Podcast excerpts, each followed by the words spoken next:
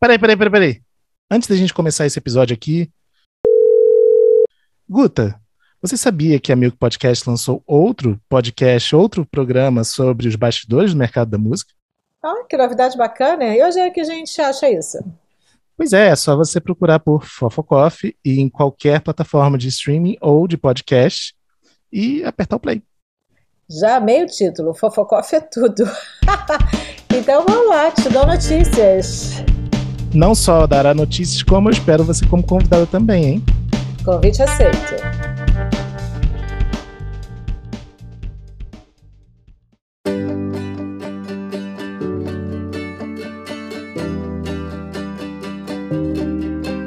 Bem-vindos ao 14 episódio do Fast Forward ou FF Podcast. O Fast Forward é uma parceria entre a Milk, o Música Copyright Tecnologia, o You Got Studio e o Tenho Magística Amigos. Eu sou Fábio Silveira e no time titular de hoje temos também Guta Braga. Alô, alô.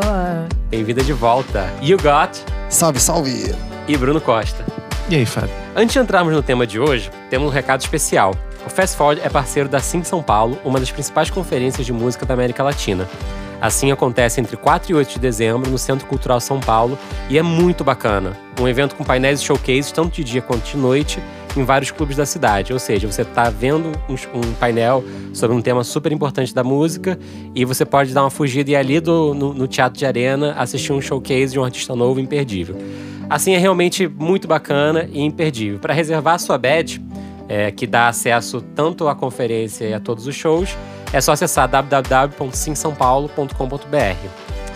Bom, é difícil escolher enquadrar um tema só quando a gente fala dos convidados de hoje. Então o tema é YouTube mesmo, gente.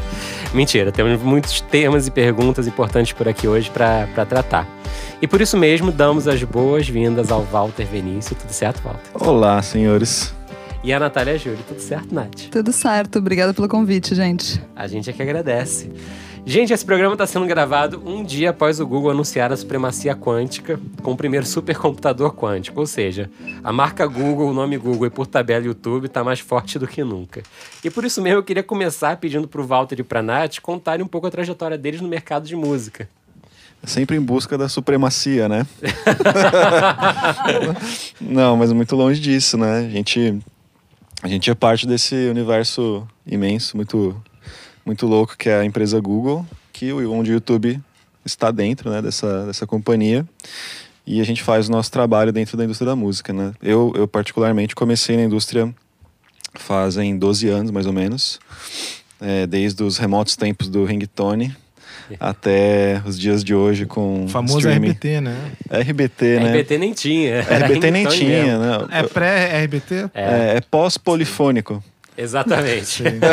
a RBT eu ouvia falar lá no música. Ele mas pegou é... a queda do polifônico e, e o, a ascensão é. do trutone. Exato, exato. E aí, enfim, eu comecei, mas acho que eu comecei, meu, meu real começo com a música e o motivo de eu entrar na música foi realmente tocar e gostar de música, né? Eu comecei a. Eu toco guitarra e quando eu tinha 15 anos eu comecei a estudar bastante, fiquei bem bem nerd e, e, até cogitei fazer faculdade de música, mas aí a... O que, que você curtia como, como, enquanto músico? Cara, ó, tá, ele veio com a camisa do ACDC, hein? É. Já é um tinha, sinal. Eu mesmo não tinha visto isso. Né? Já é um sinal.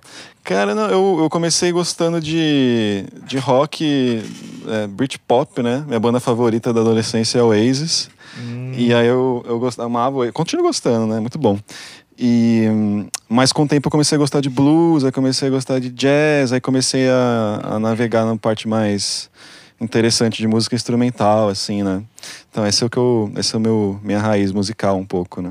E você começou direto na EMI ou foi em outra empresa antes? Então, eu trabalhava antes da antes da EMI que eu tive uma experiência profissional real que foi na Claro, né? Eu trabalhei na operadora, na parte de serviços de valor agregado. Uhum. Então, toda a parte de que não era voz, uh, ficava ali, eu entrava em contato com aquilo, mas assim, foi meu primeiro emprego, então... Não, mas qual que foi a formação?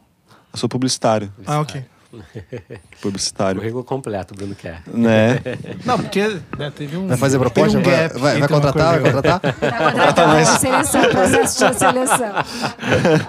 Contrata nós. É, e aí, o, enfim, aí eu passei para a EMI, fiquei um tempão lá. É, trabalhei fora do Brasil também um tempo, na Argentina, sempre com digital, né? É, saí da EMAI, né, onde, eu, onde eu fiz um pouquinho de tudo em relação à música digital, de marketing, a distribuição e novos negócios. Aí fui para fui para Samsung.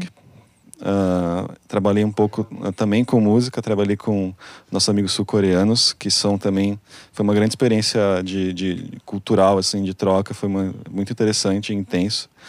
E saindo da Samsung fui para o Google. Né? Fui para o Google, aí trabalhei com o Google Play Music, que é a pergunta que você ia fazer.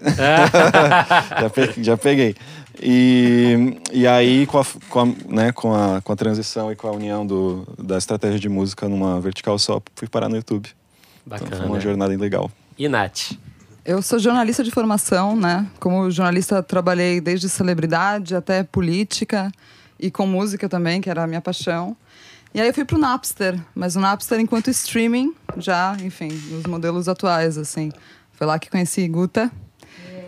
Eu era editora do editorial do, de todas as playlists, então eu passei uns anos nisso, né? Eu brincava que era assim, você estava sendo paga pra ouvir música, a melhor coisa que existe, assim. Não, eu babava, assim, com os editores, Nath, a gente meio que trabalhava juntos, assim, né? Na mesma sequência de baias, né? Exato, uhum. sim. E aí de lá eu fui pra Whatever, que é do grupo Vivendi, fiquei um ano lá. E aí fui pro Google, Google Play Music também como curadora, fiquei mais um aninho. Estou no YouTube como gerente estratégica de artistas agora. Excelente, gente. Bom, entrando no tema YouTube especificamente, né? Eu acho que a gente pode começar. É, eu escuto e vejo, e, e acho que eu concordo bastante com essa avaliação, que o YouTube, pelo menos no Recorte Brasil, é, é o espaço, é o local onde a gente consegue ter uma noção mais completa de quem está acontecendo de verdade no Brasil inteiro ou não, né? Já que o YouTube é consumido literalmente do, de, do Rio Grande do Sul até o Amazonas, o Acre, enfim. To, absolutamente todos os, os, lugares consomem muito YouTube. E recentemente o YouTube é, implementou uma mudança nas paradas e nos tops, né? Deles. Vocês querem falar um pouquinho sobre essa mudança e também o que motivou ela e o, e o que, que trouxe de interessante, curioso, talvez? É, para quem não conhece, esse é o youtube.com.br charts, que a gente coloca todos os, os ranks de, de música lá. E a gente teve uma mudança, acho que o Walter pode falar disso também, que foi é, tirar as views pagas para ficar um pouco mais alinhado com o que o resto do mercado faz e para ficar um pouco mais transparente também para quem de fato está ali em alta e nas tendências, né? É, o, o, o, o que é interessante é realmente... Isso para quem tem agência é ruim, né? Porque aí começa a ter um não incentivo pra, aberto. Não dá para provar o resultado, né? Mas as views cliente. ainda contam com, com, com a, com a campanha, views. né? É só no, no charts que não. É. Aí incentiva menos a galera, mas tudo bem, tudo bem. Gente, eu não é. momento reclamação, momento reclamação. Não, tô brincando, eu acho é. mais justo, realmente. Não, é mais justo, com certeza. É, e, bom, tá, traz transparência, né, pro chart, que é o mais Total. importante, né? É, e, de fato, eu tenho absoluta certeza de que o, o chart do YouTube é o chart mais mais democrático e amplo e disponível e, enfim, mais relevante para a indústria e que tira realmente uma foto do que as pessoas estão ouvindo em momento, em tempo real e, assim, a gente tem mil surpresas de artistas novos que aparecem no charts a cada, a cada dia. Então, é, é uma... É, é uma exploração dia a dia que te faz abrir a cabeça de uma maneira impressionante o chart do YouTube. A criação desse, desse chart, Walter, foi uma necessidade por conta da mudança da política da Billboard para os charts da Billboard? Faz parte também para a gente poder ficar mais alinhado com, com a Billboard. É, faz parte dessa estratégia, né? Veio de, obviamente, veio de US, né? Também a, esse drive foi uma decisão bem importante é, para a companhia. E sim, tem, tem a ver com, com a Billboard, sim. Bacana. E eu, assim, pessoalmente, eu, eu, acompanhava com bastante frequência, até porque a gente grava semanalmente aqui. E eu notei que algumas coisas interessantes, assim. É, tem uns cabeças de chave, artistas muito estourados de sertanejo, que permaneceram nos charts, assim. Acho que é inegável. A gente falou isso no primeiro episódio. 13 episódios, a gente já tá no 14 décimo, décimo, décimo quarto episódio agora.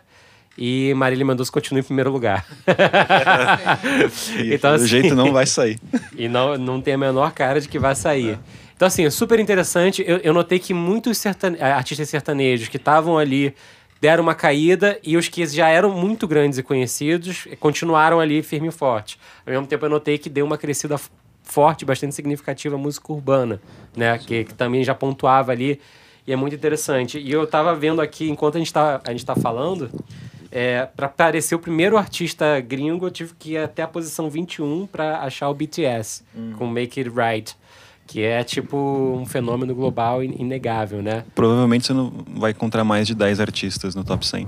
E, provavelmente. E isso é interessante porque isso reflete. É interessante porque, na verdade, isso está em linha com outros serviços também. Então, assim, é um, é um retrato muito interessante da força da produção é, brasileira nesse momento também, né? E é uma característica do mercado, né? O Brasil consome música brasileira, enfim, é muito voltado para isso. Até quando a gente está falando com outros times, quando eles veem a relevância que a música brasileira tem no Brasil, é impressionante, assim, para quem está de fora vendo isso, né? É, e tem a questão do, da cultura também, da quantidade de pessoas que fala alguma outra língua no Brasil, além de português. Então, 5% da população, até onde eu sei, é a população que fala português no Brasil. Então, isso já, já traz essa maior demanda e, e relevância para a música local. E a, e a entrada da plataforma, eu acho que só reforça, das plataformas, né, só reforça isso, porque é, um, é, um, é uma, o consumo que gera mais consumo, que gera mais consumo, e as pessoas vão Sim. entrando cada vez mais nesse universo de, de música local. Sim. E isso que você falou do rap, eu tenho até um dado interessante do Insight, YouTube Insight de 2017, que ele ganhou 50% mais seguidores no YouTube do que a média dos principais canais de música. Então, Isso, isso ainda em Em 2017. 2017, sim. né? Ou seja, é, é realmente muito interessante, é um fenômeno que a gente tem observado no geral, de fato, né? Uma ascensão da música urbana. No mundo inteiro, né? Acho que começou uma grande onda de, de, de retorno para a cidade, né? Sim. Eu tô achando muito, muito, muito louco o, o brega funk agora. Aham. Ele é maravilhoso, porque ele é um híbrido, né? Se um você híbrido. pensar, ele é um híbrido do, dos timbres e da, e da um pouco da sonoridade do, do né? Temos um produtor aqui para dizer melhor do que eu, mas eles usam os instrumentos do muito usados no forró e misturam com o funk, que é uma coisa urbana. E aí tem faixas que já estão su- super O não. famoso teclado de churrascaria. É o famoso teclado de churrascaria. Sempre presente o teclado de churrascaria, mas, mistura, mas misturado com o funk, com uma pegada jovem também. Então essa, eu acho que isso mostra um pouco a, a- o que, onde a música está chegando hoje através das plataformas. Bacana. Deixa eu só corrigir uma informação aqui que eu acho que eu dei errado, porque é aquela coisa, né? Gravar olhando lista não dá certo. Antes do, do de aparecer os nossos amigos do BTS aqui, também tem o DJ Snake, Shampoo e Anitta, e também a Selena Gomes é, nesse top. Então, mas mesmo assim é muito, é muito pouco comparativamente, né? É, e é interessante que o top ele tem videoclipes, mas a gente tem visto muitas criações diferentes aparecendo no YouTube hoje, né, como alternativas. É, o videoclipe, falando do recorte videoclipe especificamente, ele não ficou tão mais barato assim, né, para artistas, seus, gravadoras é, investirem. E ao mesmo tempo, o YouTube fi- ficou sozinho como a única plataforma onde se tinha uma, uma circulação mais forte de videoclipe, né? E nesse meio tempo a gente viu surgir outros formatos no rap, o Cypher, né? Que é aquele formato que, de vídeos longos. A gente está vendo uma pequena epidemia super interessante de audio visualizer, né? Ou de video visualizer, as pessoas chamam de, de nomes diferentes. Que outros fenômenos interessantes, assim, de, de conteúdos em vídeos vocês têm observado, fora o videoclipe, no caso do recorte música? O que eu falo sempre para os artistas é que eles têm que pensar no, no YouTube não como um grande repositório de clipes, assim. Então, o YouTube é a tua chance de você... Por mês, por exemplo, no YouTube tem 1,9 bilhão de pessoas. Então, aqueles teus próximos 50 fãs, as próximas 100 pessoas que vão lotar tua casa de show, elas estão ali. E a tua música é legal, mas o que mais você pode oferecer como artista, né? Você é uma pessoa complexa, você tem outros lados, você, de repente, sei lá, escolhe a roupa que você tá indo pro palco, ou você é a pessoa que fez aquela composição em algum momento da tua vida. O que, que você tem para falar sobre aquilo? E acho que é isso também que os fãs procuram, né? Eles procuram uma experiência, eles procuram uma coisa extra. Então, pensem fora da casinha, né? Saiam da, da- dessa onda de clipes e, e- e só lançar o álbum, porque o YouTube ele te dá essa possibilidade de você ser criativo no que você quiser, de você fazer um vídeo de um featuring qualquer numa jam session, ou de você mostrar como é que você fez sua maquiagem, enfim. Tô Sim. pensando só uns exemplos assim. Mas acho que é aí que você conecta de fato com o fã de uma outra maneira, né? De um jeito um pouco mais profundo, assim. Como é, que você, como é que vocês veem a questão do long form, que é uma coisa que a gente estava falando no, no, no. Não foi o último podcast, no penúltimo podcast. Penúltimo, Sim. A gente estava discutindo qual com o espaço. o Guilherme. dele. E a gente estava falando sobre o formato long form, que eu, eu particularmente gosto bastante, mas no YouTube ele já tem outra questão, que é o tempo de vídeo assistido, né? Que é uma das principais métricas, a retenção do público. Como é, como é que vocês entendem o, o, o long form é, sendo trabalhado para artista hoje no YouTube? Eu vou entrar antes na parte do algoritmo, que eu acho que essa é uma questão que sempre gera dúvidas, assim. Então, basicamente, o que é o algoritmo? O algoritmo ele segue o que o público está consumindo.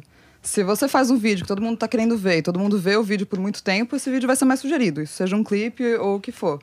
E aí, eventualmente, para muitos artistas, esse long form funciona muito bem justamente por isso, né? Porque as pessoas ficam muito tempo vendo, porque é, de repente, uma produção muito legal, é um show incrível, o algoritmo entende isso e oferece mais esse conteúdo, né? É, tem uma coisa que eu acho que não tem uma fórmula exata para todos os artistas no YouTube. Algumas audiências vão gostar disso, algumas audiências não vão gostar desse conteúdo. Depende de como você faz também, né? Então, é, não tem aquilo, pô, o que, que eu faço aqui? A Beyoncé fez tal coisa, eu quero fazer tal coisa também porque a Beyoncé fez.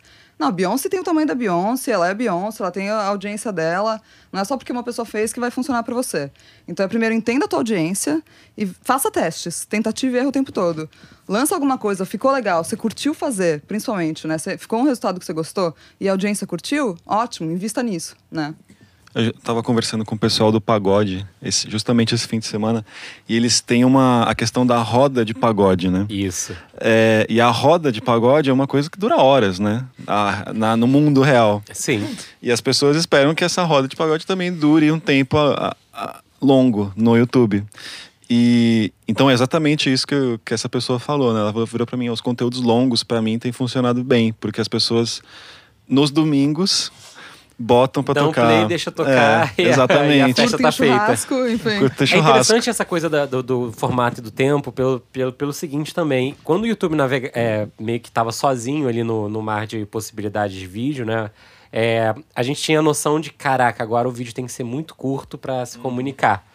Agora, com as mudanças de- da concorrência, vamos assim dizer, o YouTube se tornou um espaço em que a gente não pensa mais. É impensável fazer vídeos de menos de dois minutos pro YouTube e isso ser uma coisa super Eu legal. no lembro de uma conversa dois anos atrás que eu tava tendo com o Pedro Dash, produtor da Red Media.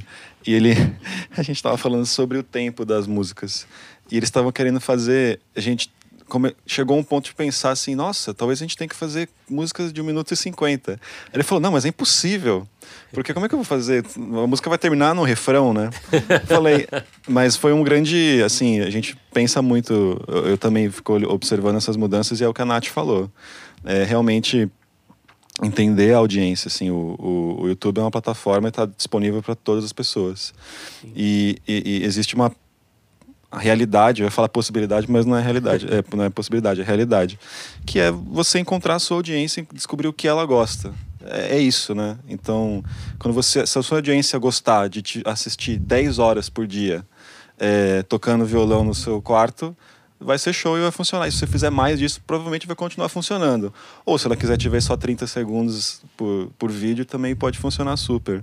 Tem uma coisa muito louca que eu amo, que é- são as pessoas estudando, que assistem. Vocês já viram isso? Já, As pessoas é estudando, já né? vi. É, É maravilhoso. Pra inclusive as aulas, né? Aham. É, é a SMR versão. Aham. O ASMR também é, É pra pessoa não maravilhoso. sentir- É, pra pessoa não se sentir sozinha, né, Explica estudando. Isso, isso é muito legal. Gente, é mar- eu- não sei, eu queria ter a resposta. Isso sempre existiu, né? O ASMR sempre existiu. Não, Explica pra nossa audiência o que, que Ah, é. tá. E, pergu- e também outra pergunta: Nossa, é algum artista se apropriou disso pra fazer alguma experiência?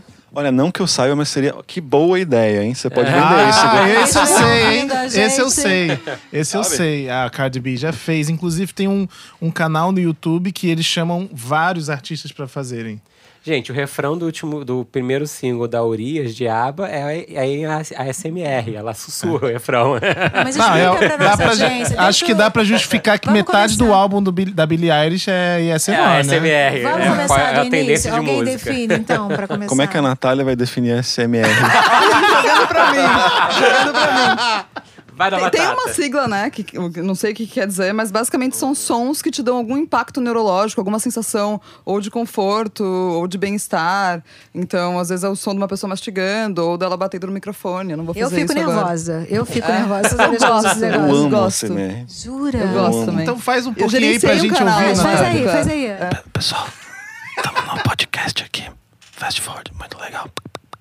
Vocês vão adorar. Vai ser top. assine YouTube Music. Beijo, tchau. Muito bom, muito bom.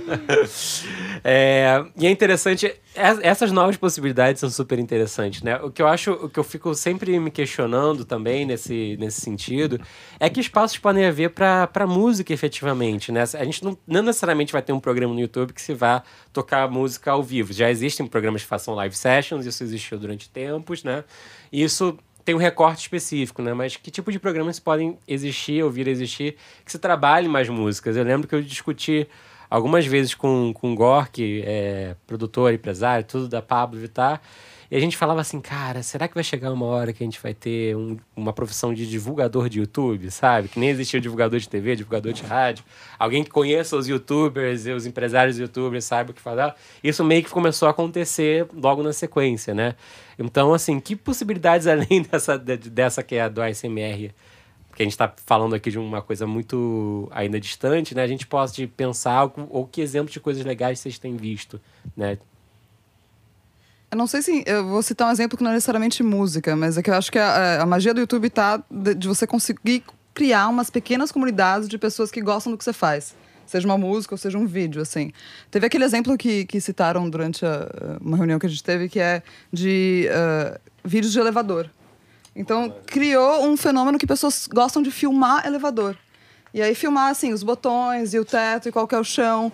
E aí várias pessoas criaram uma identidade e viram que muitas dessas pessoas eram crianças autistas. Que vi- tinham alguma conexão que elas se sentiam ali representadas. E é uma comunidade de pessoas que, enfim, estavam navegando no YouTube e encontraram pessoas como ela, assim. Então, acho que é, é mágico essa ferramenta nesse sentido, assim. Não, e tem nicho pra tudo. É, é o, é o nicho infinito, né? Você pode Sim. encontrar nichos até o menor, o menor tamanho até o maior tamanho, né?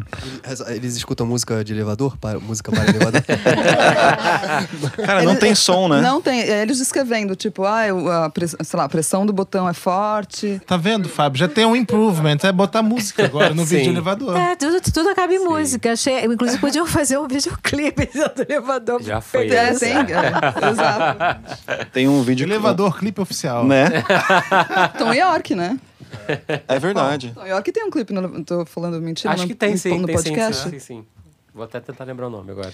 Tem, tem um, um canal muito bom que, eu, que eu, eu sou meio audiófilo, eu gosto de ficar pesquisando coisas. Tem se- sempre acho um maluco igual parecido com você, né?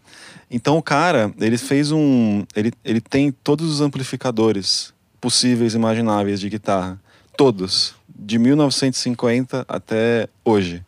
E ele testa todos. Então são vídeos longos também, de tipo uma hora, onde ele testa ano a ano o som de cada amplificador, mas o mesmo, tipo Fender Twin, Fender Twin 55, Fender Twin 56, 57 Nossa. E compara. e compara. E todos no máximo. Esse é para ver como é que eles soam. É muito legal. É, é- é, é muito interessante porque o, o cinema, ele, pegando nesse recorte, por isso que eu fiz essa pergunta, né? Eu vejo que o cinema e cultura pop, eles reverberam com mais naturalidade, mais fluidez no YouTube, né? Saiu, sei lá, o, o trailer do novo Star Wars. Você vê uma fila, centenas de vídeos de react, de explicar 20 coisas que você perdeu e coisas assim, né? Interessante que a música, eu sinto que nesse sentido ainda tá um pouco engatinhando e tentando achar os seus nichos e, e espaços, né? Voltando para a coisa do, do clipe, dá um passo para trás do clipe, né? Eu estava até comentando hoje cedo numa, numa roda, no evento que a gente estava, em que a gente estava discutindo um pouco sobre a coisa do, do o- a visualização orgânica de videoclipes, né, dentro do YouTube. Eu sinto pessoalmente uma, uma diferença, um impacto muito grande do último ano e meio para cá, mais ou menos, em que se lançar um videoclipe e esperar um retorno orgânico, mesmo de artistas grandes, tá? É, que tem muitos inscritos e tudo mais, é, eu sinto que o orgânico diminuiu muito, né? Aquela coisa das pessoas irem lá assistir. Eu até brinquei que, sei lá, 2013, 2014, a gente subia às vezes um áudio de um disco obscuro da, da década de 90 e no dia seguinte tinha 2 mil plays, sabe? E obviamente isso eu entendo como uma mudança de, de formato de consumo, as pessoas indo para as DSPs e até para o serviço do YouTube Music e tudo mais. Mas é, que melhores práticas, assim, como ajudar a plataforma a exibir mais o seu, o seu vídeo e, e a recomendar mais o vídeo? É, eu acho que um dos motivos disso também é que tem muito conteúdo no YouTube, né? Tipo, é, é um número surreal, assim. A cada minuto são 500 horas de conteúdo enviadas. Então a competição é grande. É por isso que, sei lá, de 2013, 2014 pra cá, a performance não vai ser a mesma. Tem muito mais gente pondo conteúdo, assim. Uma das primeiras coisas é entender que horas a tua audiência tá, tá te assistindo. Então não adianta soltar um vídeo duas da tarde se a tua audiência tá online ali às 11 da noite, né? Então, é, o, o, conheço sua audiência vai ser sempre a métrica que a gente vai seguir, assim. É, a parte de metadados também é muito importante. Estou falando toda a parte técnica, não sei se é isso que você está perguntando, mas vou Sim, sim, parte. é muito importante isso. É lembrar que a gente está indo do Google, que é o maior serviço de bus busca que a gente tem. Então, usem isso ao favor, né? Então, coisas básicas do tipo, vou fazer um clipe. E aí, meu clipe, a música é blá blá blá, mas o refrão é o que todo mundo canta, que não está no título da música. Então, coloca a letra inteira na descrição, isso te ajuda muito na busca. Se alguém for lá e digitar uh, a, a parte do refrão, ela já vai encontrar mais fácil, assim. E a parte da, da miniatura, né? Então, pensa na miniatura e no título como aquele segundo que você tem para conseguir pegar a atenção de uma pessoa que está sendo bombardeada de informação. E eu sempre gosto de usar o exemplo que, assim, pensa que essa pessoa tá num ponto de ônibus, são 10 da noite, tá chovendo e ela tá usando o celular ruim. Você fez uma, uma imagem ou um título que vai chamar a atenção dela? Uhum. Porque senão ela vai continuar descendo e vai clicar no outro conteúdo, assim. Sim. E as ferramentas novas de socials, elas impactam de alguma forma também na, nesse, nessa visualização? Elas impactam de várias maneiras, né? Então, vou começar pela aba de comunidade. Tá bom, que é, perfeito enfim, para quem não sabe, a gente tem ali nos vídeos e na seção do canal mesmo tem uma aba de comunidade. E ali você pode postar foto, você pode fazer uma enquete para interagir, do tipo, pô, gente, o que vocês querem que eu faça no próximo vídeo? Ou de onde são meus fãs? Enfim, tem um engajamento ali com a tua audiência. Funciona tipo entre um feed e um fórum, né? É, meio isso, assim. e ela é legal. Tenho, é. Desculpa, eu interrompo as pessoas. E ela é legal para trazer tráfego para vídeos antigos, assim. Então, de repente, pô, faz dois meses que eu lancei aquele clipe que eu quero dar uma movimentada no algoritmo. Coloca ali, faz um TBT, enfim, acorda é. uh, aquele vídeo ali, né? Isso é bom. Legal. É, a gente tava, bom, você estava comentando, Fábio, de é, fazer um clipe, né? O desafio de se fazer um clipe, custos de e tempo e produção. Essas ferramentas ajudam muito os artistas a terem frequência no YouTube. Sim né? Então, ao invés de você não precisa necessariamente fazer um videoclipe por semana para ter um canal ativo agora. Você tem várias ferramentas legais, como a Nath falou, né? Então, o post de comunidade eu sou muito fã. Eu acho que funciona super. Bacana. E o que mais além do post de comunidade e ferramentas socials? Tem os stories do YouTube, né? Que, enfim, stories. seguem o modelo de stories, mas lá eles ficam sete dias. E o mais legal dos stories é que ele, se você não segue um canal necessariamente, os stories podem aparecer para você. E aí, teu único botão de ação ali vai ser se inscrever no canal. Então, para quem está nessa fase de querer conseguir mais seguidor, de construir uma base de fãs um pouco maior, assim, é uma ferramenta incrível. Né? Porque você atinge umas novas audiências e a gente vê um percentual de crescimento, legal de seguidor quando a pessoa começa a ter uso dessa ferramenta, enfim, um pouco mais frequente. E é legal assim, pô, vou fazer show em tal lugar. Você fica uma semana divulgando aquele show ali para outras pessoas, né? Uhum. Então, é, te ajuda também nas coisas fora do digital, assim. Uhum. Bacana. E eu acho que a, uma outra que a gente não pode esquecer que é super importante é a Premiere, né? Sim. É, é, a aclamada Premiere, né? Um espaço único. Aqui, único, é. Que na verdade a gente, tava, a gente vem discutindo isso há alguns episódios, né? É, um, uma das experiências mais relevantes e importantes para um fã é o momento de, de compartilhar com outros um lançamento, né? E isso, nós todos trabalhamos com marketing aqui, sabemos que quanto mais a gente conseguir concentrar a atenção num momento específico, por isso que a gente faz ações de pré-lançamento, por isso que a gente faz contagem regressiva, o Premiere faz contagem regressiva, né? Por isso que a gente cria N, N fatores para fazer com que essa interação online aconteça e que as pessoas possam compartilhar aquela experiência, né? Eu acho que talvez o, o Premiere seja a primeira da, de muitas ferramentas que podem existir, seja dentro do YouTube ou fora, de melhorar essa experiência de compartilhar a, a euforia inicial, né, de um, de um lançamento. Então, quanto, não sei se vocês têm exemplos interessantes, a gente já citou em alguns episódios um, um exemplo do Nick Cave the Bad Seeds, que fez uma premiere do disco lá e criou um Incrível. material para Você essa sabe premiere. que nesse episódio, a gente, não sei se foi eu, talvez eu tenha falado, que ficou tipo uma listening party. Isso. E aí eu vi, a gente viu lá na Milk recentemente uma banda indie gringa chamando de listening party. É isso. é, porque acaba sendo, né? Acaba sendo, Sim. de fato, né? E a, a opção do artista estar tá lá conversando, é, enfim. E eu, e eu acho que é, é uma das coisas legais de, dessas ferramentas que tem uma flexibilidade é que eu tenho certeza que não foi a primeira coisa que o YouTube pensou na hora de desenvolver essa ferramenta, né? Fazer um áudio de um disco para a pessoa ouvir. Com uma experiência ali. Possivelmente não, né? Possivelmente não.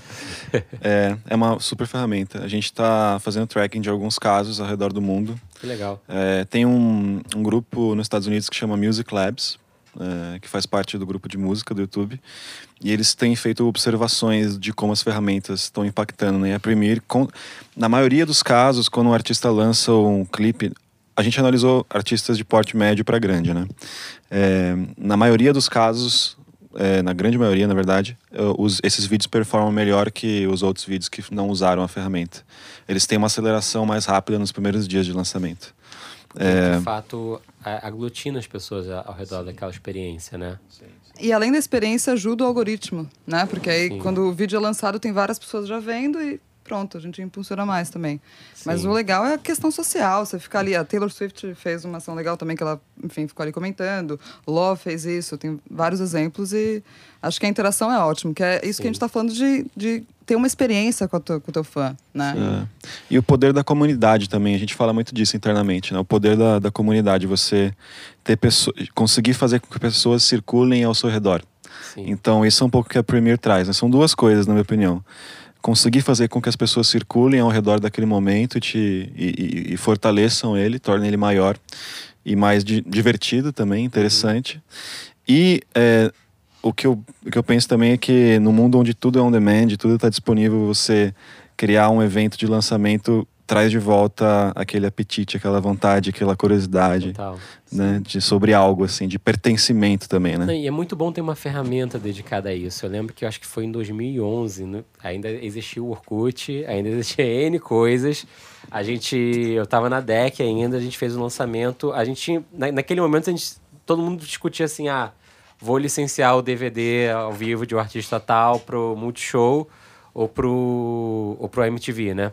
E aí eu, eu lá, né, levantei a mão e falei, cara, vamos fazer uma coisa diferente, vamos fazer com o YouTube. E aí a gente foi no Google, conversou é, com o Google e é, a gente, eles montaram uma estrutura na, na- naquele momento para fazer um Orkut ao vivo, que tinha uma entrevista com a Pete na ocasião. Saudoso. Pô, faz tempo isso. Orkut ao vivo? Orkut ao vivo. E aí, o esquema que a gente arrumou para conseguir para conseguir fazer uma, uma premiere, digamos assim, além de toda a parafernália que a gente fez no teu Orkut ao vivo, né? O, o evento do Orkut ao vivo foi, foi salvo mais de 6 milhões de pessoas na época, se não me engano. Foi tipo, 6 milhões de pessoas disseram quero ver barra participar. Um engajamento, assim, incrível. E aí a gente teve que fazer o esquema de pegar um corte do DVD, subir no YouTube, né? Estamos falando de uma banda, banda larga complicada. Abrir, durante, na hora que a gente falou que ia abrir, assim que terminasse o Orkut ao vivo, ficava público. Dali a duas horas a gente fechava aquele corte e deixava privado e depois no dia seguinte lançava os clipes. Hoje em dia a gente não precisa, dá para fazer N formatos diferentes desse, de- dessa experiência, E né? uma outra ferramenta muito legal e muito simplesinha de usar é, é quando o artista vai nos comentários de um vídeo e coloca um comentário ali. Ele pode fixar, inclusive, o comentário né, na. Por exemplo, depois de um lançamento de um vídeo, tem os comentários dos fãs, ele pode interagir nos comentários com os fãs. É uma coisa muito simples, muito disponível há muitos, muitos anos. A parte de pinar é relativamente nova, né? Colocar ali fixo o comentário do, do artista no próprio vídeo. E super funciona também. Gera mais engajamento, mais comentário. É, Eu vejo muito artistas hoje em dia escolhendo comentários dos fãs, que eu acho uma estratégia bastante inteligente, né? Que- Comentários que estejam é, meio que em sintonia com o que aquela, aquela obra queria passar, né? E de- deixando ali. Conversa com seus fãs, cara. É bom isso, Sim. né? Até coisas do tipo, sei lá, algum fã fez um cover seu, pega esse vídeo e joga na comunidade, sabe? Primeiro que você tá criando mais um, um awareness ali sobre aquele, aquele, aquela tua música e também que você tá criando um relacionamento com essas pessoas, né? Tipo, pô, fulana tá me olhando, né? Tá Sim. vendo que eu tô fazendo coisas. É que ainda, ainda são desafios, né? É, se a gente pensa, o YouTube hoje ele é- uma plataforma que, o, a- digamos que a estrela do YouTube são os YouTubers, né? Aqueles, aqueles criadores de conteúdo que pensaram conteúdos para aquela interação com o público, uma audiência direta, né? A música que reinou durante muitos anos no YouTube, hoje ela não tem esse reinado, talvez exatamente, porque para muitos artistas é, é incômodo, é desconfortável fazer uma comunicação direta com o público. Então a gente gente vai buscando sempre outras formas, né? Quando eu digo uma comunicação direta, eu digo falar, saudar o público como um youtuber sauda, né? Você comunica, fazer vídeos diretamente daquele jeito, né? Então é um desafio constante, né? Porque o artista que não está preparado para ser mídia, ele teve que aprender a ser mídia no meio do caminho, né? Além de ser artista. Ser um comunicador, né? Os youtubers isso. são comunicadores, né? Eles conversam, eles são apresentadores, né? De certa maneira. E o artista musical, não necessariamente, né? Ele pode ser ou pode não ser. Ele Exato. pode simplesmente... Pode ser muito tímido e ser o oposto disso. Em vários casos, assim, inclusive. Com certeza. Tem um caso muito interessante, pegando esse gancho aí, que é o do Nando Reis. Então, o Nando Reis, ele é, enfim, claramente ele é de uma outra época, né? Ele é um artista super estabelecido.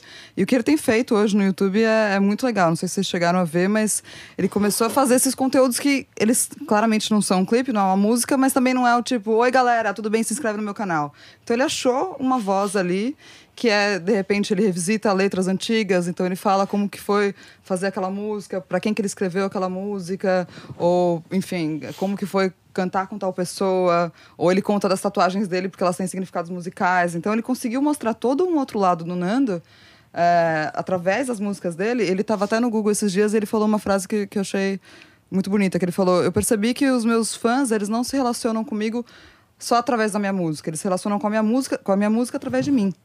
Então, enfim, de, de o que mais ele pode oferecer. E, enfim, tá sendo super sucesso, né? Eu acho que ele. E justamente o que ele falou no, na entrevista que, a gente, que nós fizemos com ele foi que ele gosta de conversar com as pessoas. Que legal. Ele gosta de olhar os comentários e conversar e pegar os melhores e, tipo, responder esses comentários.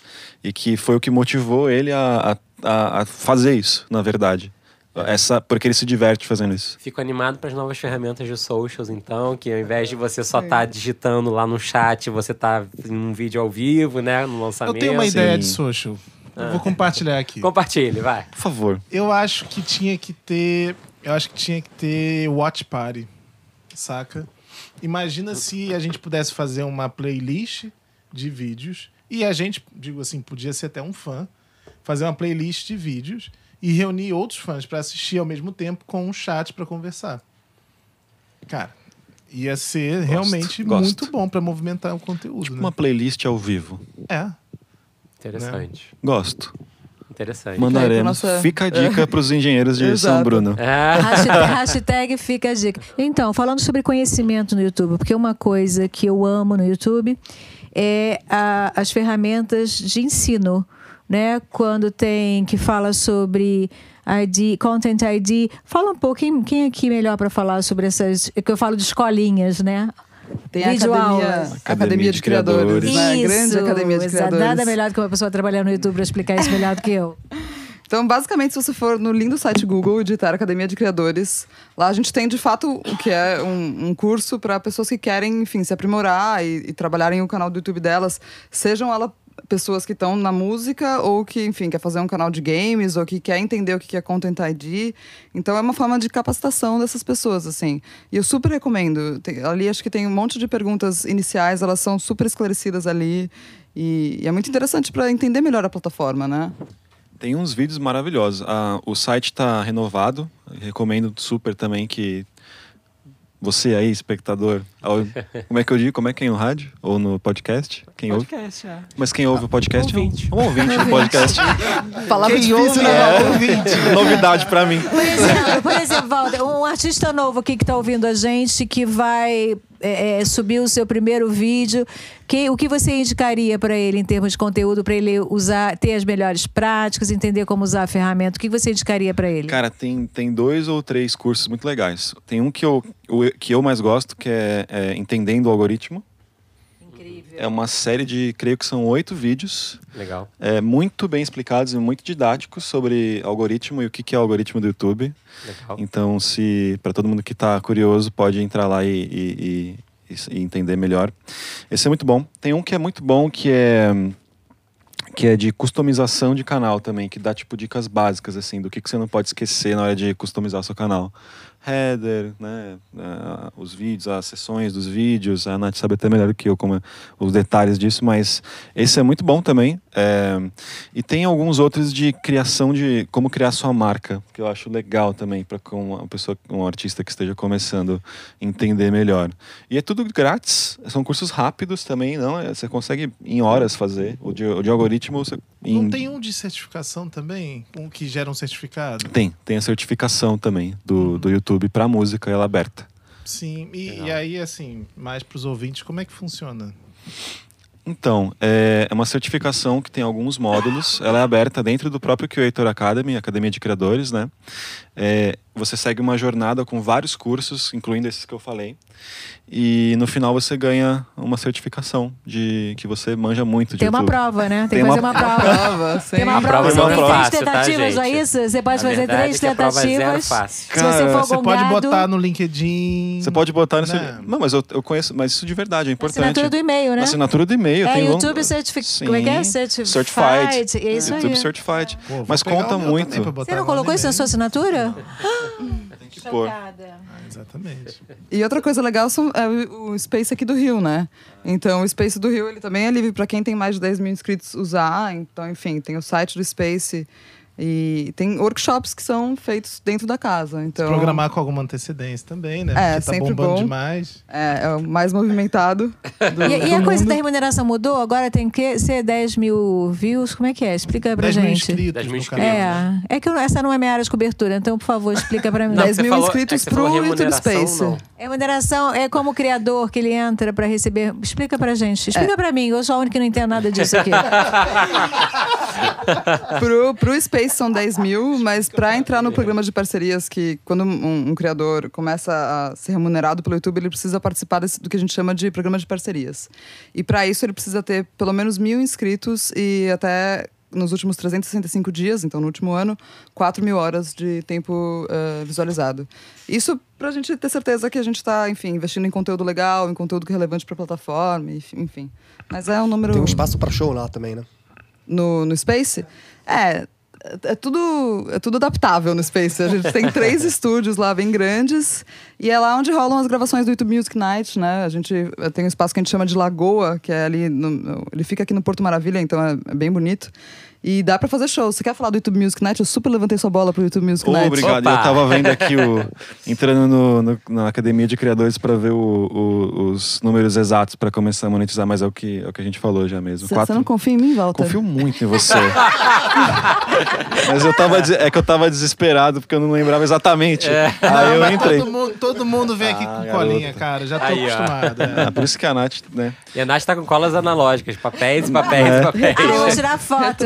Peraí. Pra sair um pouquinho da tela, né? Também é importante. Mas é, o YouTube Space é incrível. É, YouTube Music Night é um programa que a gente tem. Um programa de conteúdo é, que a gente tem é, feito no YouTube Space. Olha, eu sempre falo que eu gosto mais do YouTube Space são as comidinhas, gente. Ah, delícia. Tem altos Mas cafés. além, além do YouTube Music Night, também tem um programa de aceleração de novos talentos, né? É, na verdade, esse YouTube Music Night ele aconteceu durante a semana do que a gente chama de Next Up. Então, Next Up é um programa que a gente faz voltado para artistas que estão na fase inicial da carreira. Então, a gente teve a primeira vez global, a primeira vez de um Next Up voltado para artistas aqui no Rio ano passado, foi o piloto. E aí já rolou na Índia, eh, a gente teve de novo aqui semana passada. E vamos ter agora em Miami, né, para o mercado latino. Então, basicamente, o que é o Next Up? A gente abre para as pessoas se inscreverem. Então, quem tem artistas de mil a 100 mil inscritos podem se inscrever, contanto que eles não estejam com uma, uma gravadora grande.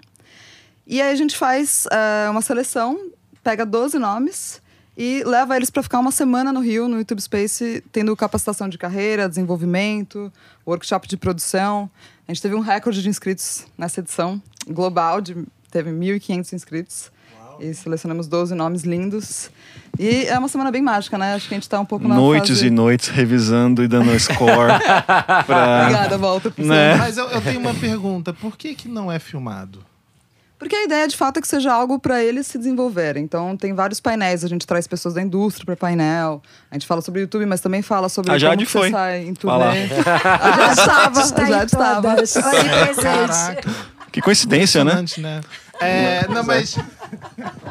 Mas assim, é porque exatamente por ser para desenvolver novos, novos artistas, novos talentos, se ter essa capacita- capacitação, seria interessante se fosse filmado, não? É que tem muitos E, assim, workshops, ser né? No YouTube e tal. Então, assim, eles passam, tipo, dias filmando e aprendendo a editar os próprios vídeos. Então, É, teria um existe grande um, tra- trabalho de existe um trabalho depois, braçal, né? É. Digamos assim, que, é, que tá ali na, na, naquela interação. Agora, é, que tipo de. Além, além, além disso, né? Quais são os resultados práticos do, do, do Next Up para artistas que estão começando? Para esses 12 selecionados? É, a, a capacitação toda ela é o, o start inicial. Depois a gente tem um gerenciamento de Legal. três meses, que é para a gente de fato olhar para cada um dos canais e ver como é que ele tá e etc. E a gente abre portas para as pessoas se relacionarem, caso elas não estejam se relacionando ainda, com algumas pessoas importantes da indústria, assim. É, o- acho que não é o objetivo do Next Up também empresariar, nem, nem cuidar Claro. de alguém nesse sentido. É mais falar, pô, olha, você tá fazendo uma coisa legal, a gente acredita em você. É, a gente também dá um prêmio físico de. São equipamentos de até 8 É, mil é reais. Muito legal, muito legal. Então, assim, toma isso aqui, grava Câmera. teus conteúdos, tua música é boa e, e- e voa. É meio isso, assim. Bacana. a gente Há deu um kit. Umas semanas legal. atrás eu fui num evento no YouTube Space só para autores. Ah, você foi. A Sandra, fez isso. esse painel, né? A, a Sandra, minha chefe, no caso, ela, ela, mo- ela fez esse, esse encontro dos publishers para justamente aproximar um pouco a galera de, dos compositores e das editoras da plataforma, né? É uma, é uma peça fundamental da plataforma e a gente tem trabalhado muito, muito, muito com, com todo o ecossistema de editoras e compositores.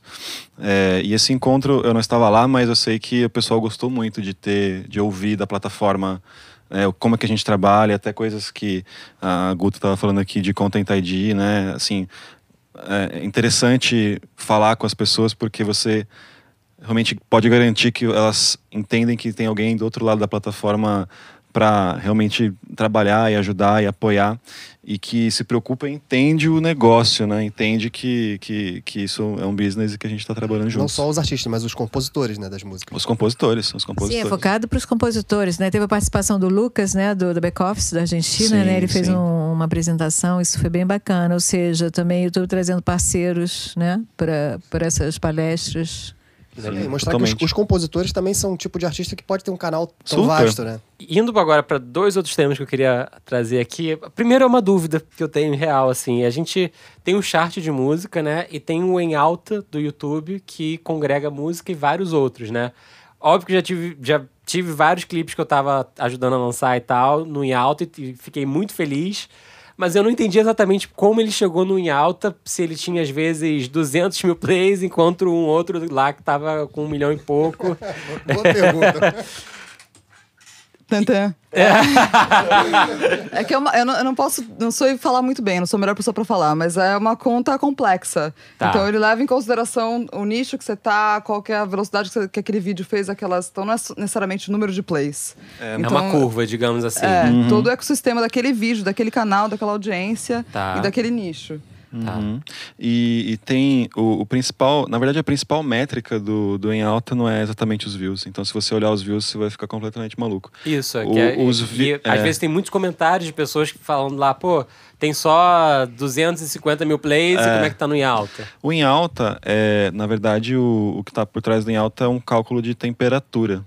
Legal. Não é um cálculo, uma, não é um ranking de número de views. Ele falou bonito agora, Né? né? É, cálculo de temperatura. É, E deixa eu te perguntar, essa coisa do Jabá 4.0, Achei tava quente. 3.0, já deve estar no 4.0, que vai Sempre- crescendo, né? sempre encontro. Tem uma- essa coisa de jabá, vocês derrubam um canal. Qual é a política do YouTube para essas coisas? Cara, existem mil políticas, várias políticas, né? Políticas de comunidade, primeiro de tudo, né? Então, o que, o que, o que a plataforma entende como safe, que pode estar na plataforma, que né, tá, tá- segue as diretrizes da comunidade. Isso é, a- é o, é o pilar fundamental. E, indo já para o seu ponto específico, é o, falando em jabá, que é basicamente o tal do comprar views, né? É, botar os robozinhos lá, bota os, bota os, os Isso- chinesinhos lá, os, os- os celulares na prateleira. Pois é, cara. Eu- Quando eu vi aquela, aquela fábrica de views lá, fa- fábrica não, é fazenda de Farm, views. Lembra é, disso? É, View Farm. View Farm. Uma loucura. Mas isso não. Na verdade, o, o YouTube tem um sistema muito sofisticado de para identificar o que, que é fake ou não. É o que que ele faz? Derruba o vídeo? É, existe, uma, existe uma política que, se for identificado, a pessoa pode perder o canal. Então, spam views, né? Isso são views spam. Bacana. É, então a- o sistema está muito muito bom em, em- saber o que, que é verídico ou não. Existem cálculos até um dos motivos do- pelos quais os views. a- Esse é um outro caso de polêmica quando um artista está com muito grande lança uma coisa e os views dão aquela travada. Os views são analisados, né? Os views não Ah, simplesmente isso, acontecem, é, né? Isso aí, isso eu tenho notado também, que em certos momentos ele dá uma travada nos views e logo na sequência ele volta. Ah, explica pra mim esse negócio, que eu real. sou meio burro nesse negócio. Explica aí. Não, às vezes, é, bom, eu sou, eu sou um pouco freak com o lançamento, né? Então, sair um clipe novo, eu fico lá dando refresh, né? Dando atualizar a cada um minuto pra ver comentários novos, pra ver, enfim. Se eu tiver num, de- se eu tiver num desktop, eu fico assim, né? E às vezes dá uma dá atualizada, mas ele dá uma segurada por uns 10, 15, 20 minutos naquele mesmo número de, de, de, de views e você sabe que tá tendo mais views É, porque... é o VAR, né? É o VAR. É, é o VAR, é o VAR de... É meio isso. VAR de views. Os fãs se desesperam, né? Tipo, Muito. por que, que não tá subindo? Você vê nos comentários. né? Muito, muito. Exatamente. A gente já está É habituado bom que já. já gera mais comentário, né? É bom. É, sim, engajamento. Aumenta o engajamento, exatamente. Só, tira- só voltar na dúvida do, do vídeos em altas, o, o parâmetro, eu entendi que é uma curva e que é uma temperatura, mas é em relação ao canal, é em relação ao artista, é em relação àquele conteúdo no ecossistema de conteúdos do Google, ao, Ao vídeo. É a nível vídeo. Tá. É como que- então, o, o- um desempenho daquele vídeo por N fatores, vamos supor, é, cont- contagem de views, é, quantidade de, de pessoas compartilhando, quantidade de pessoas interagindo. Velocidade, um monte de coisa. Tá certo. Na verdade, se o, o algoritmo não, não é aberto para ninguém, né? Nem as pessoas do próprio Google vão saber qual que é o algoritmo completo. É assim que a companhia Tipo a funciona. receita da Coca-Cola, assim. É meio isso. Mas Sim. tem a Quem ver com sabe essa tá numa masmorra em É. Nova York, enterrada. ninguém sabe, ninguém sabe. E, mas, é, é- mas é exatamente isso, né? É como aquele vídeo performa em relação à temperatura e o quão importante ele está sendo para as pessoas que estão assistindo comparado com todos os outros. Mas aí as métricas, os algoritmos, confesso que se- mesmo se tivesse na nossa frente escrito, a gente não iria entender, porque é muito complexo. não. e indo para um outro tema que o Bruno levantou no início, que eu acho que a gente pode falar um pouquinho mais aqui, é a experiência. O Brasil, ao contrário, a gente já falou isso em alguns episódios aqui, ao contrário de todos os outros países do mundo, o Brasil criou uma cultura do DVD ao vivo, que por falta de outro nome, a gente são basicamente shows e, e concertos filmados, né? Que se tornam especiais, era o famoso antigo DVD ao vivo. É, o YouTube, ele congrega muitas possibilidades de trabalhar isso, ainda mais com serviços como YouTube Music, né? É, e formatos assim. Vocês enxergam isso como, como algo que no Brasil continua tendo essa força e que pode virar desdobramentos interessantes, né? Eu sei que não necessariamente vocês vão poder falar de coisas em desenvolvimento ou coisas novas, mas do ponto de vista do que está acontecendo agora e do quanto isso faz sentido com a estratégia do YouTube Music. Isso faz um sentido ali dentro do universo do YouTube? Você diz o que? Lançamentos em formato. Trabalhar, trabalhar long form, né? Vídeos em, em formato longo, de shows, concertos, de uma Super. forma diferenciada, que não seja só colocar no canal do artista, né? Hum, acho que super. Os, os artistas estão sendo bem criativos na, em como executar o, o lançamento de conteúdos long form, né? O que está acontecendo um pouco é lançar, e, e parece ser o, o que está funcionando no momento para alguns, é pegar uma, sei lá, um projeto de 18 faixas, 12 faixas e dividir em pequenos blocos com EPs, né, de três ou quatro faixas e fazer essa sequência, né? Isso é uma coisa. É, eu vi, se eu não me engano, o Luan Santana fez isso, o Gustavo Lima, os sertanejos têm feito isso, Sim. até porque eles têm um, um mercado que é muito dependente de long form. Ahn, mas novamente acho que a gente volta um pouco para o que a gente estava falando no começo, que é onde é entender a própria audiência, né? Existe uma estratégia comercial de marketing para você aproveitar melhor aqueles conteúdos num prazo, né, determinado. Então você pegar 25 conteúdos e realmente usar eles durante o ano economicamente faz total sentido, né? Você É, mas assim, tirando isso do ponto de vista do artista, que eu acho que é o mais importante, né? Uma experiência. Eu, tenho, eu, eu, já, eu já experimentei algumas vezes e eu entendi que o algoritmo, se eu tô assistindo um, um show ao vivo, ele começa a me sugerir mais shows ao Sim. vivo, né? Na sequência ali. Mas de alguma, alguma forma mais editorial de trabalhar esse conteúdo, alguma forma mais editorial de trazer esse conteúdo é, para frente como algo que interessa o, o público brasileiro, né? O, o DVD ao vivo no Brasil foi um fenômeno sem igual no mundo, né? Total, não. O Brasil é um país totalmente visual, né? Em termos de o consumo de música, eh, o brasileiro escuta pelos olhos, né? Essa frase é de alguém, não lembro de quem. Também não lembro. É de alguém da indústria. É, mas o, no YouTube Music é interessante a questão da apresentações ao vivo. É um, é um baita diferencial do aplicativo você ter esses long forms. Existe uma prateleira dentro do YouTube Music específica para isso. Quanto mais você ouve é, na plataforma long forms, mais aparece para você e você vai consumindo mais. É bem bacana. E é por isso mesmo que a gente tá fazendo esse pitch aqui de. de falar, pô, vamos, vamos ajudar a proporcionar às pessoas o, o, o DVD ao vivo. Eu tô sentindo um volta. mood do long form nessa entrevista. Tem um mood do long form total. Aí- Quem não, quem não. Quem, olha só. o podcast os cavalos, em si já é, né, um long form. Os né? cavalos já, já, já partiram. Quem não pular nesse cavalo vai perder um bonde, porque o, a- o público brasileiro não vai deixar de, de não gostar muito de, de DVD ao vivo. Então, né, de, de, de, de shows. Então, é de fato, você vê o Multishow com estratégia toda baseada em shows, né? Em transmissões ao vivo, inclusive, e tudo mais. Então, são fermentos que, de fato, é, provocam a gente a pensar que tem, tem um espaço muito grande para trabalhar isso, né? E o YouTube já é uma casa natural para esses conteúdos, de certa forma. Concordo super. Ah, o 3030 também fez uma estratégia dessa, né? É. Eles gravaram ah, lá em São Paulo um DVD inteiro só pro YouTube, assim, com participação da Cleo. Acho que o Lucas Carlos foi também, foi, foi bem bacana. E eu acho que, assim, eu vou, eu vou muito fazer uma frase que parece que é porque eu trabalho no YouTube, mas não é mesmo. Eu acho o YouTube Music um, um belo aplicativo para isso, assim. Então, vindo de São Paulo para cá, de São Paulo pro Rio, eu vim ouvindo um, um show, vendo um show no, no, no, no aplicativo do YouTube Music, né? E quando a gente pensa nesses aplicativos de música, é, é muito parecido, né? Então, como que a gente se diferencia, assim? E, e essa questão do long form, eu acho que é uma das respostas que a gente tem. É um big win, é um big win. E em relação ao YouTube Originals, é, vocês veem um- uma possibilidade de investir é, nessa parte mais musical? Porque tudo que eu vi do Originals era mais criador de conteúdo, né, do que música. Temos, estamos trabalhando nisso. Fortemente. Não, então Estamos com isso é, isso é off the record, então, depois a gente fala, né? É que ele é bem recente aqui no Brasil também, né? Ele, enfim, Sim, a gente super. tá. Mas é legal comentar, né, o momento do Originals. No, o, Sim. o Brandcast, que é o evento do YouTube que Tivemos fazemos live, anualmente. vários anúncios de youtubers e a gente falou: caraca, vem um de música, não vi. Vem um de música, não vi. É, é, então é um evento muito legal onde nós chamamos todo o mercado publicitário. é, e um dos anúncios foi justamente essa chegada dos originals brasileiros. é, inclusive o do Whindersson que eu tô assistindo, que tá engraçado. Tem Porta dos Fundos vindo. Porta dos né? Fundos também vindo. E aí esse formato ele fica no canal do criador ou em um canal original? No canal do criador. Canal do criador. Isso é muito legal. É você pegar o criador e, e realmente dar um momento para ele onde ele produz um conteúdo com valor de produção mais alto. Isso é bem bacana. Sim. Legal.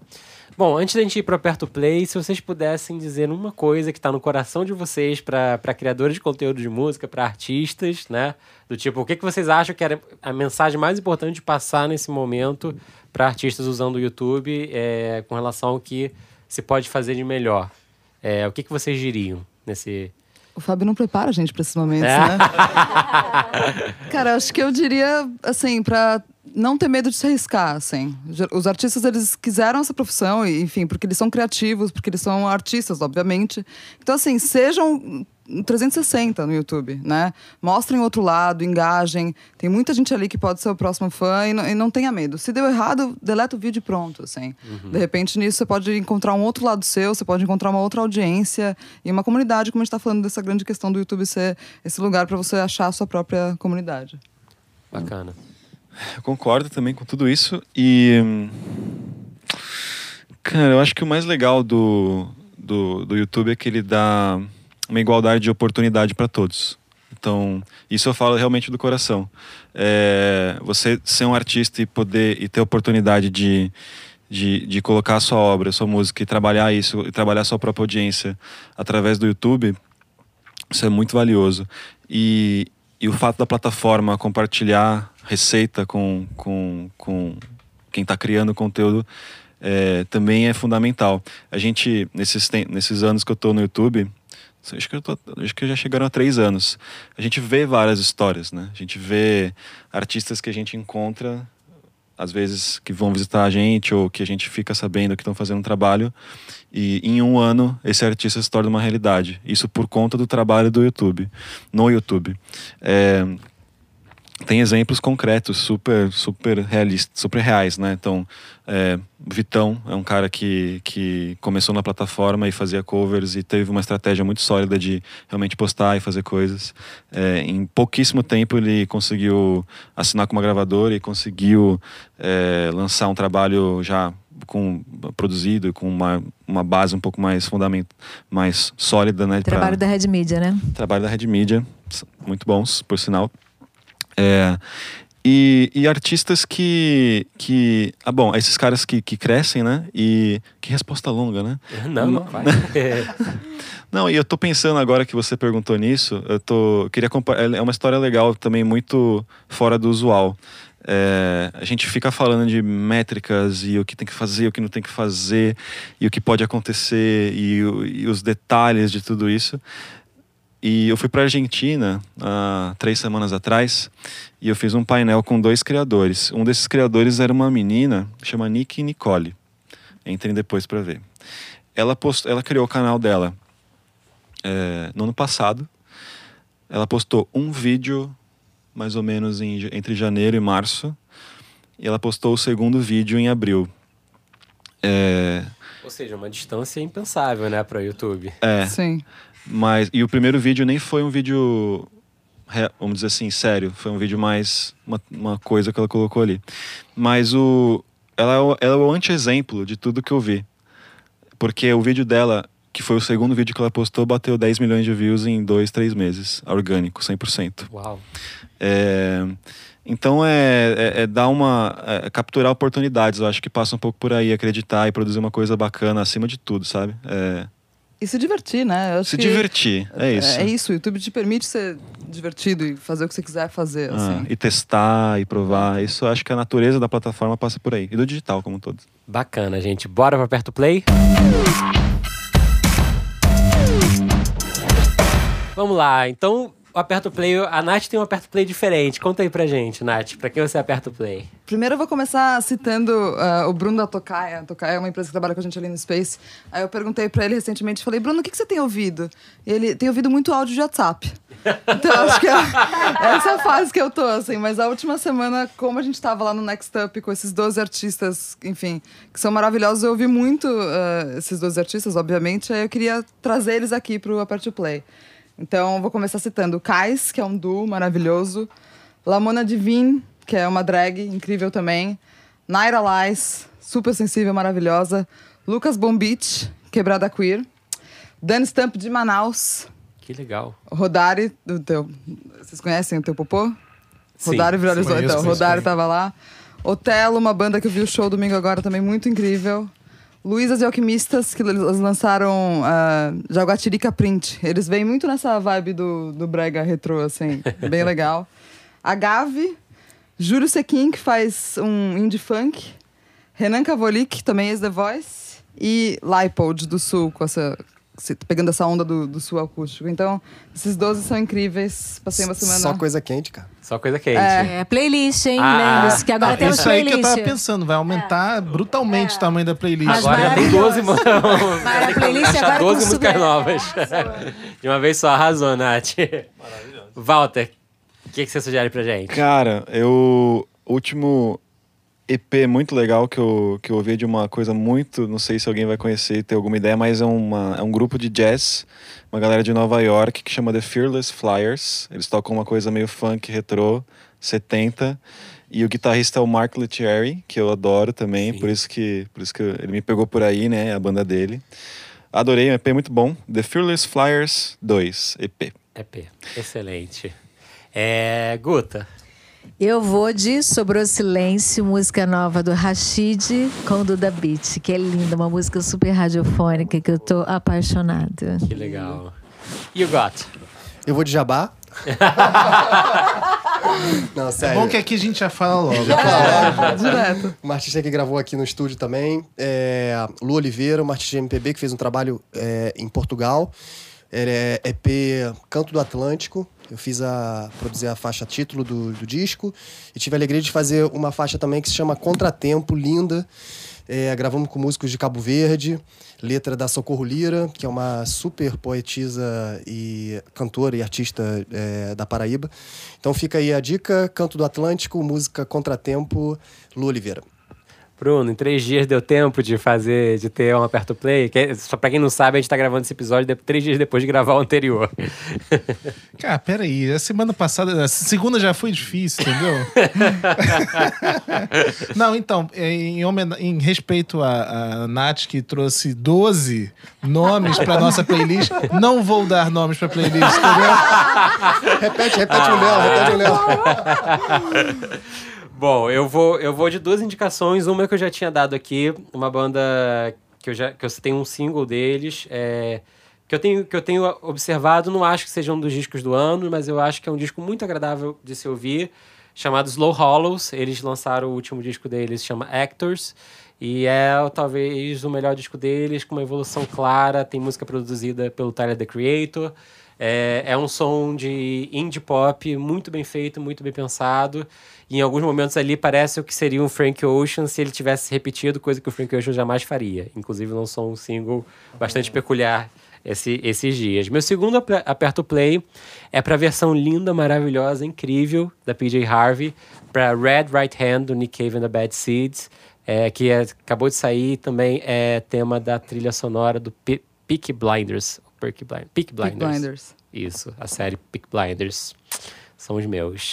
Gente, muito obrigado pela presença, E- Walter, Nath. Lindíssimo. Eu que agradeço, sério. Divertido, gente. programaço. Obrigada, é uma honra. Sim, muito obrigado mesmo e até a semana que vem, pessoal. O FF Podcast é produzido por Fábio Silveira, Bruno Costa, Guta Braga e YouGot. O editor-chefe é Fábio Silveira. A gravação de áudio e edição final são feitos por YouGot no YouGot Studios, no Rio de Janeiro. A trilha sonora é de YouGot e Bian. Até a próxima.